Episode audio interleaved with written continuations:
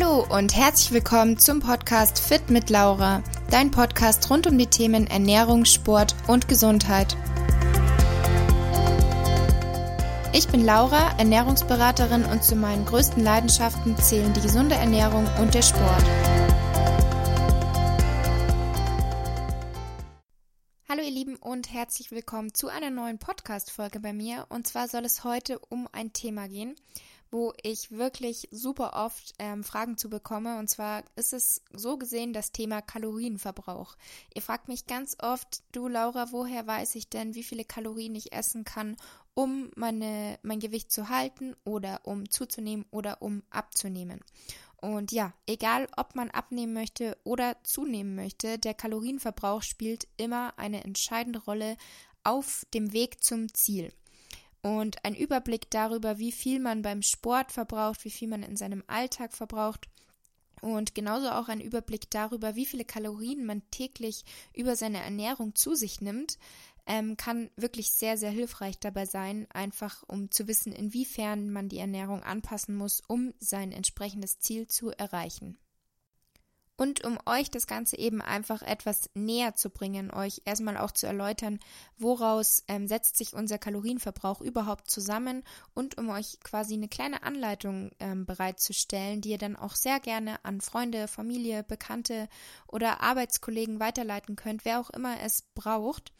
Ähm, habe ich mir gedacht, mache ich einfach mal einen Podcast, wo ich das Ganze kurz verständlich und ja, relativ gut verständlich für alle zusammenfasse. Es gibt ja mittlerweile schon einige Tracking-Apps, mit denen du einfach eingeben kannst, welches Lebensmittel hast du gegessen, in welcher Menge und das zeigt dir dann an, wie viele Kalorien hast du verzehrt und welche Makronährstoffverteilung hatte dieses Lebensmittel. Also zum Beispiel, du isst 100 Gramm Haferflocken, gibst das in deine App ein und die sagt dir dann, du hast so und so viele Kalorien gegessen und davon war so und so viel Fett, so und so viel Protein und so und so viel Kohlenhydrate. Und oftmals gibt es dann auch noch die Möglichkeit, Mikronährstoffe sich anzeigen zu lassen, entweder kostenlos oder gegen einen Aufpreis. Und genau, auf jeden Fall gibt es da schon ein paar Apps, die euch eben einen super Überblick bieten. Was dagegen nicht ganz so einfach zu bestimmen ist, ist, wie viele Kalorien verbrauchst du und dementsprechend, wie viele Kalorien kannst du oder musst du essen, um Gewicht zuzunehmen, abzunehmen oder um einfach deine ähm, Figur bzw. dein Gewicht zu halten. Warum ist das Ganze nicht so einfach wie zum Beispiel bei einem Lebensmittel? Der Grund ist einfach, dass der Kalorienverbrauch super individuell ist. Also er ist wirklich von Person zu Person total unterschiedlich.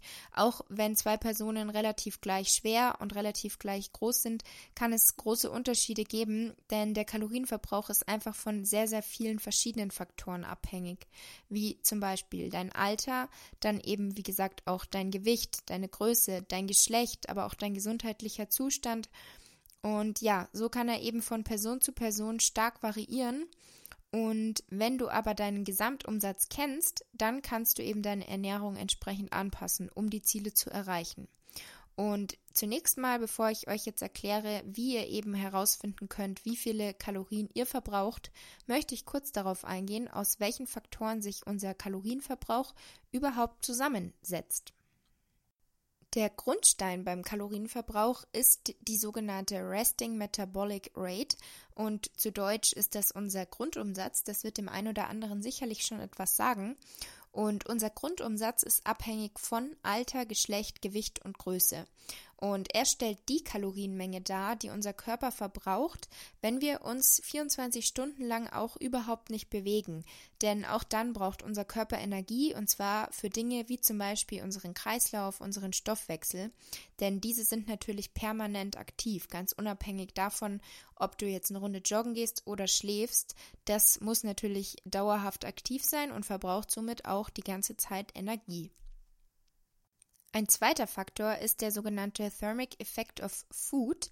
Und sicherlich fragen sich jetzt einige, was ist das denn? Und zwar ist das sozusagen die Energie, die wir für die Verstoffwechselung unserer Nahrung brauchen.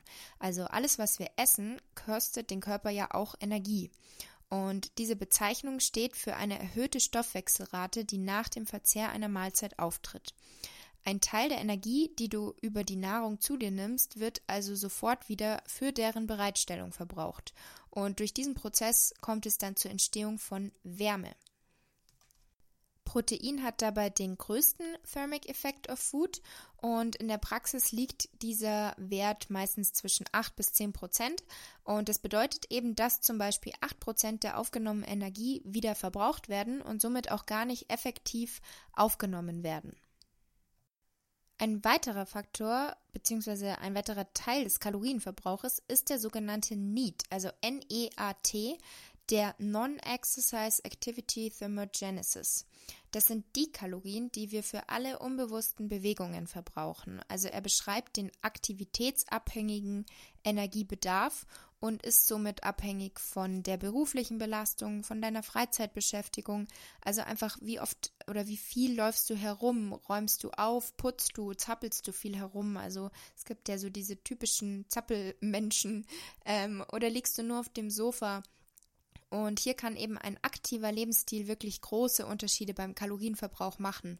Und oftmals ist auch der sogenannte Need der Faktor, der eben das bewirkt, dass viele Menschen denken, ich habe einen langsamen Stoffwechsel oder der kann so viel essen und nimmt einfach nicht zu. Also oft ist dieser Unterschied, der einfach diese Kalorien ausmacht, der sogenannte Need, weil eben Personen, die wirklich viel aktiv sind, die viel rumzappeln, sich ständig irgendwie bewegen müssen, können natürlich viel, viel mehr Kalorien essen, weil ihr Verbrauch viel höher ist.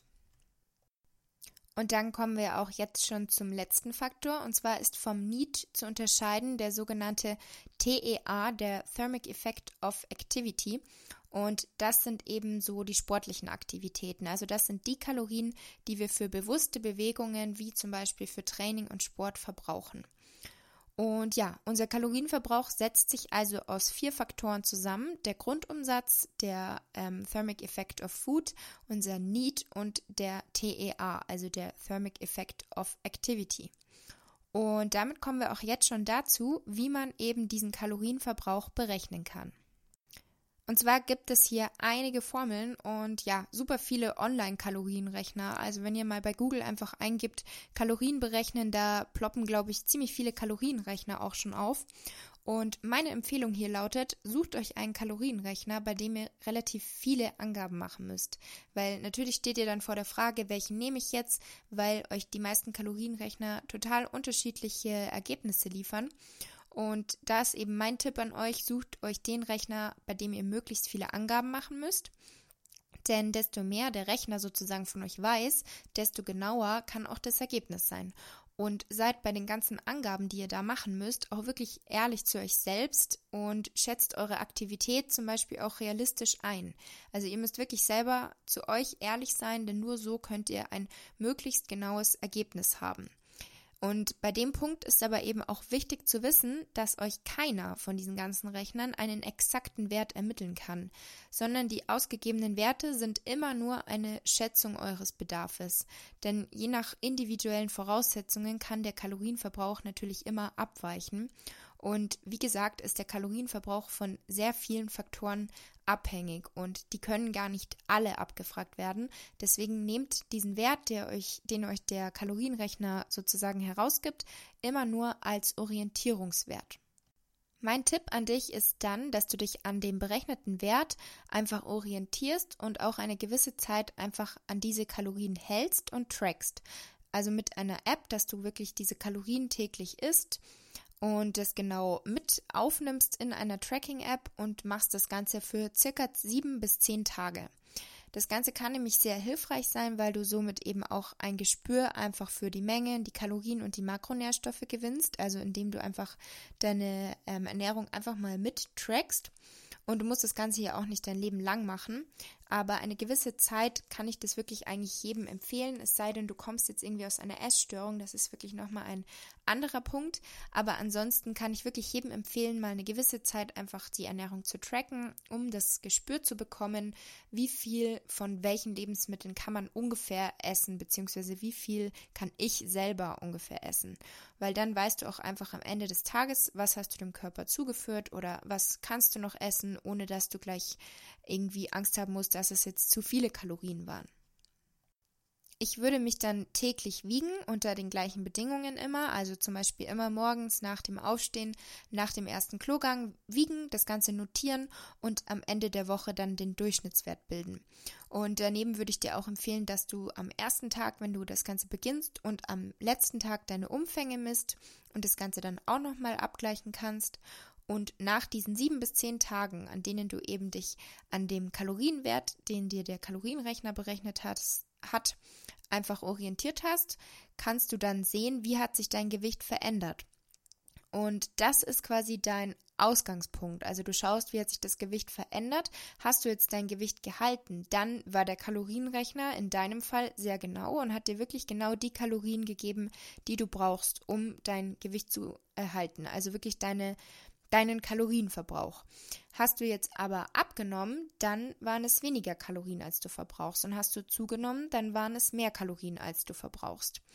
Und so kannst du dann eben einfach entsprechend anpassen. Und ich würde da immer Anpassungen von etwa 10 bis 15 Prozent eben entsprechend nach oben oder nach unten vornehmen. Eine weitere Variante neben den Online-Kalorienrechnern sind auch die sehr weit verbreiteten Fitness-Tracker, also diese Fitness-Uhren. Die geben euch ja auch an, neben Schritten, Stockwerken und so weiter, geben sie euch ja auch an, wie viele Kalorien ihr an diesem Tag verbraucht habt. Und hier würde ich aber einfach ganz genauso vorgehen. Also das verhält sich im Prinzip genauso. Die Fitness-Tracker können euch auch nicht den exakten Wert ermitteln, weil überlegt mal, das ist eine Fitnessuhr, klar, die sind wie soll man sagen, relativ klug. Die können viel für eine Uhr, aber sie hängen immerhin nur an eurem Handgelenk. Also sie können auch gar nicht alles von euch wissen und auch die können euch eben nicht den exakten Wert ermitteln. Ihr könnt also auch diesen Wert, den eure Uhr euch nennt, einfach zur Orientierung mal nehmen und genauso vorgehen, wie ich es jetzt eben gerade beschrieben habe. Oder was ihr auch machen könnt, ihr nehmt den Wert, den eure Fitnessuhr euch sagt und ähm, nutzt einen Kalorienrechner im Internet, bei dem ihr eben möglichst viele Angaben macht und berechnet von diesen beiden Kalorienwerten einfach den Durchschnittswert und haltet euch dann an diese Kalorien und macht das Ganze dann für die sieben bis zehn Tage und schaut einfach, inwiefern ihr Anpassungen vornehmen müsst.